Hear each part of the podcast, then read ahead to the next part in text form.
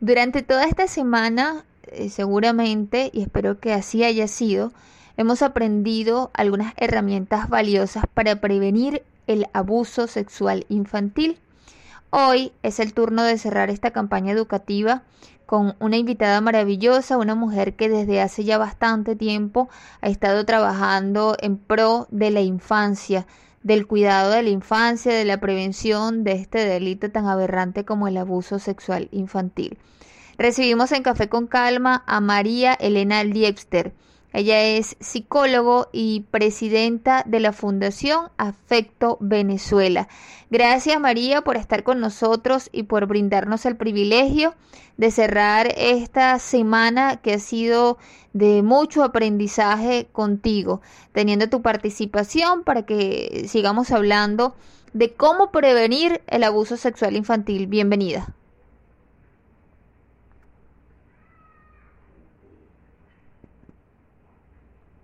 Tardes, Andrea. Muchísimas gracias por incluir en tu programa este tema tan importante y sobre todo en estos momentos de pandemia que hemos visto cómo han aumentado las estadísticas y cómo ha aumentado también en la parte de maltrato físico y psicológico.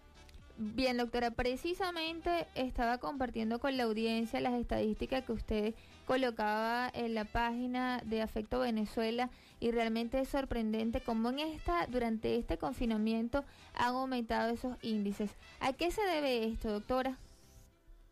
Mira, hay varios factores y eso se ha estado analizando en estos momentos en el Congreso Colombiano de Prevención de Maltrato Infantil y una de las cosas es el, el continuar dentro del mismo lugar con el posible ofensor o el, el, posible abusador, ¿no?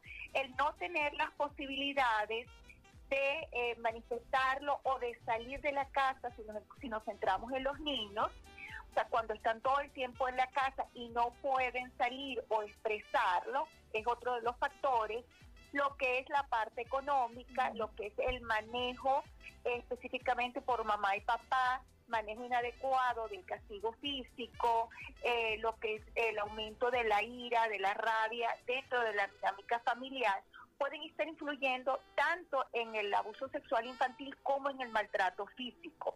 Es lo que hemos estado eh, observando y es, es, lo que han dado algunas indicaciones de investigaciones que se han hecho hasta el momento.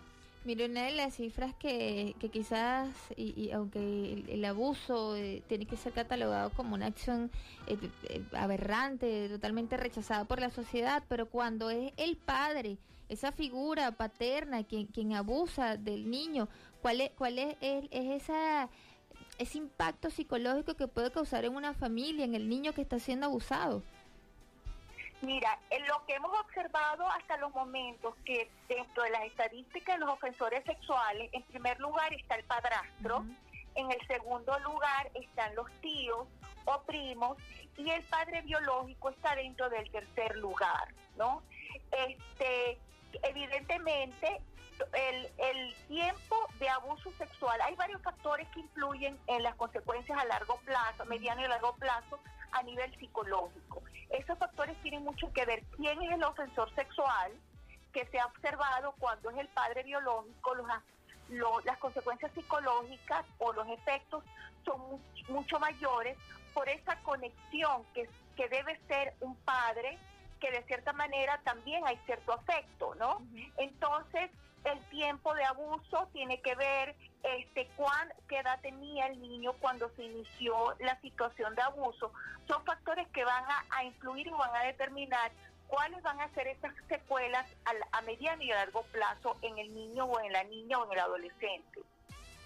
¿Y qué podemos hacer para prevenirle, doctora? Porque ayer también conversábamos sobre la pedofilia y realmente los datos que también nos aportaba el entrevistado de ayer son alarmantes. ¿Qué podemos hacer los adultos para evitar que situaciones como estas se sigan repitiendo?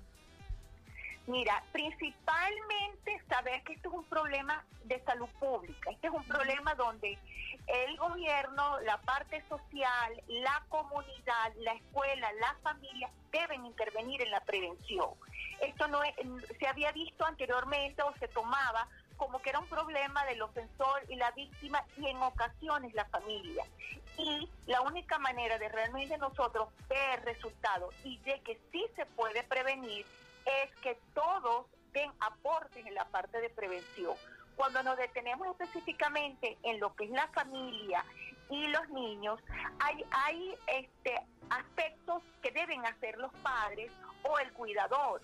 Eh, eh, una de las recomendaciones primero es estar informados estar informados de estadísticas, estar informados de que el ofensor sexual, el 85%, es una persona allegada, saber con quién se dejan a los niños, estar informados quién es ese profesor de natación, el profesor de, matemática, o sea, todo lo que involucra dentro del abuso sexual infantil.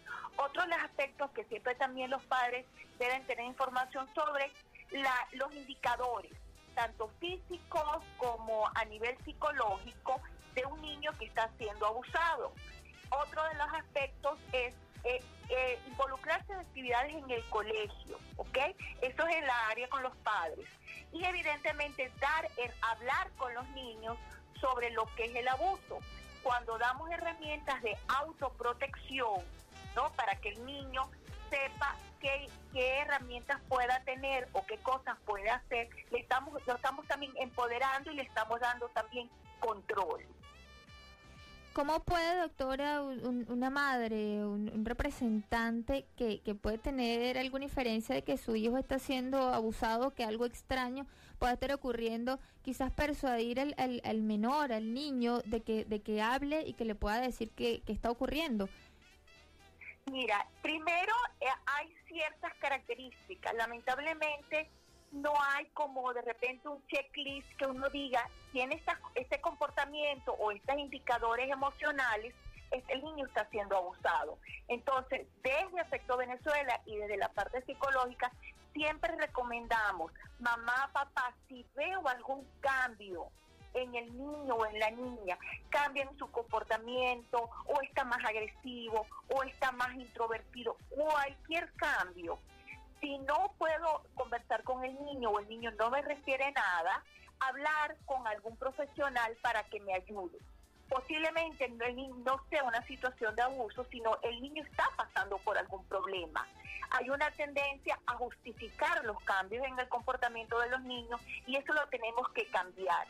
¿Qué es lo que yo puedo hacer si he notado algún cambio en, en mi hijo? Yo puedo sentar, primero que existe una buena comunicación son preguntas que uno, evidentemente, si las haces directamente, el niño no va a contestar, ¿no? Puedo utilizar cuentos. Cuando de repente son niños más pequeños, 7, 8 años, hay cuentos eh, donde yo los puedo leer y observar su comportamiento. O de repente el niño me comenta algo. O hacer algún tipo de dibujos.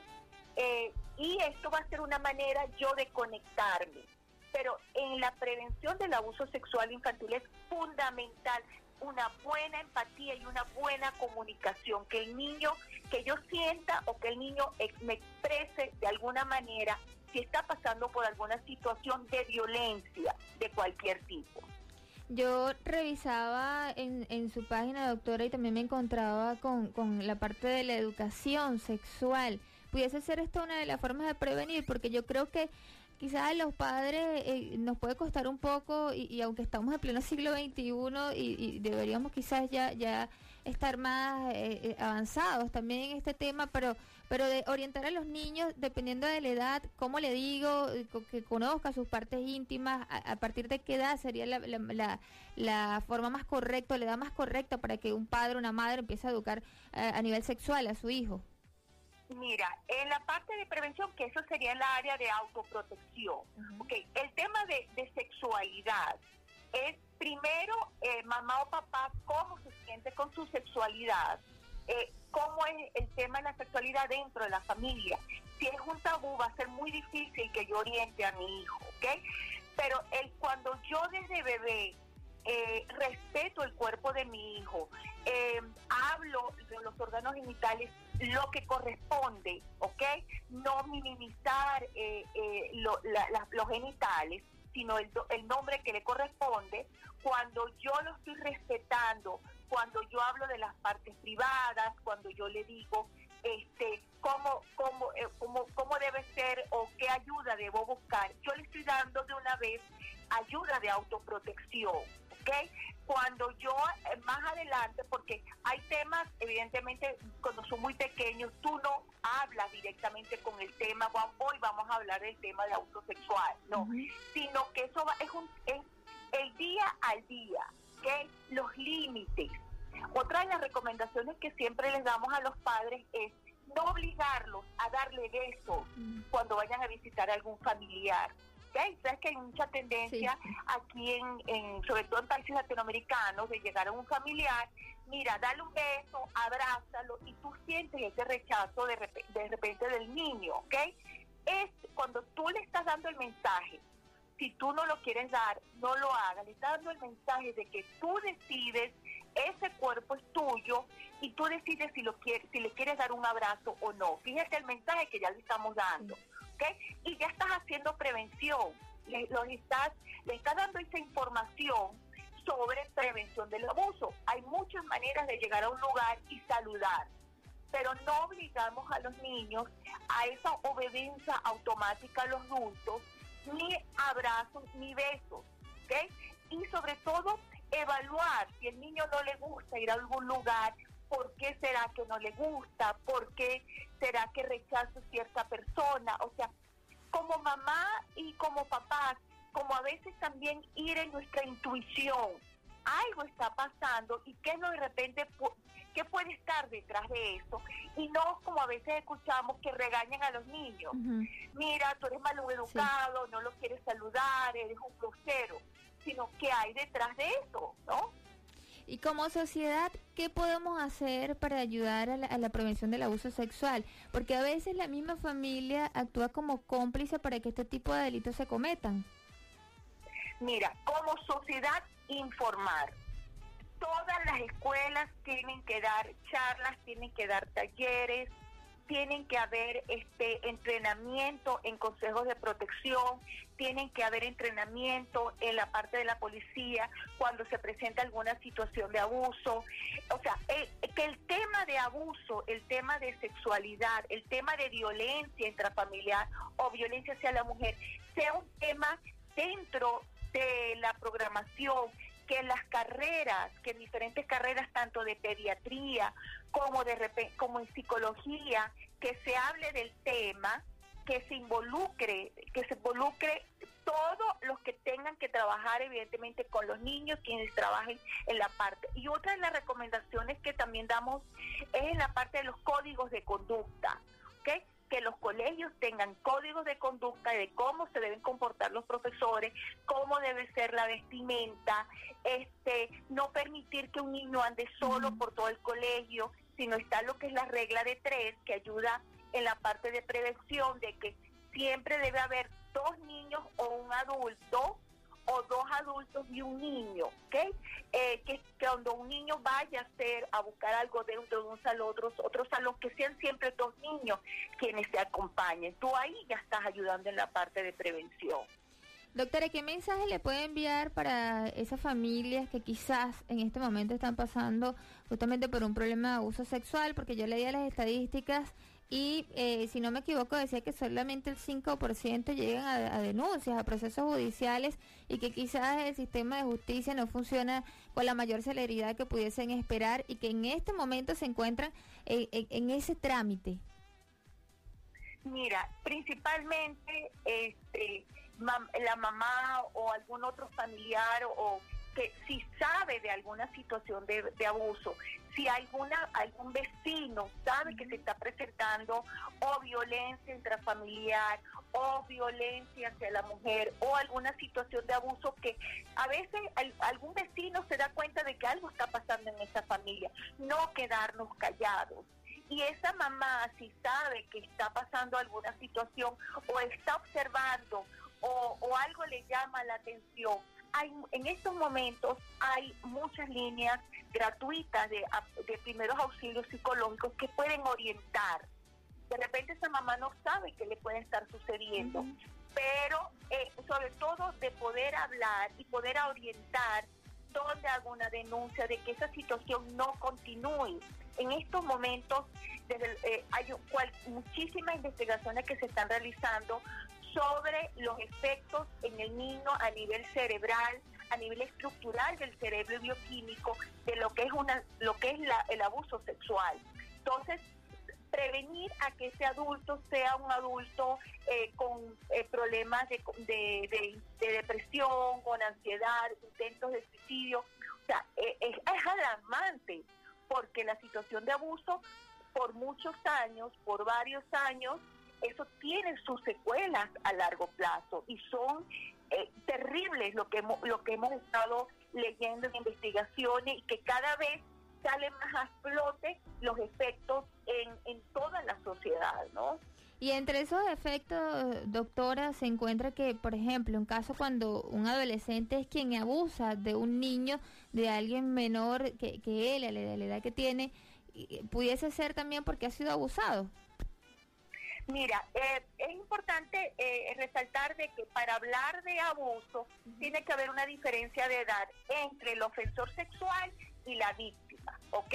Porque cuando tienen de repente un niño de 8 años toca a una niña de 6 años, estamos hablando de conductas sexuales inadecuadas que requieren atención, que no es para minimizar, sino, pero requieren atención.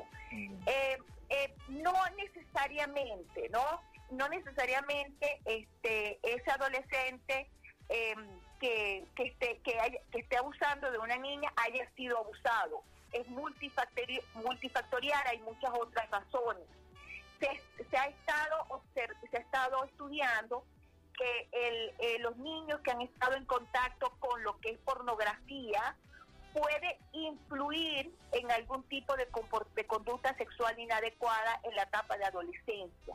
Por eso es tan importante y hemos estado observando ahorita cómo han ido aumento la pornografía infantil, la pornografía infantil que viene a ser lo que son imágenes sexuales inadecuadas, ¿no?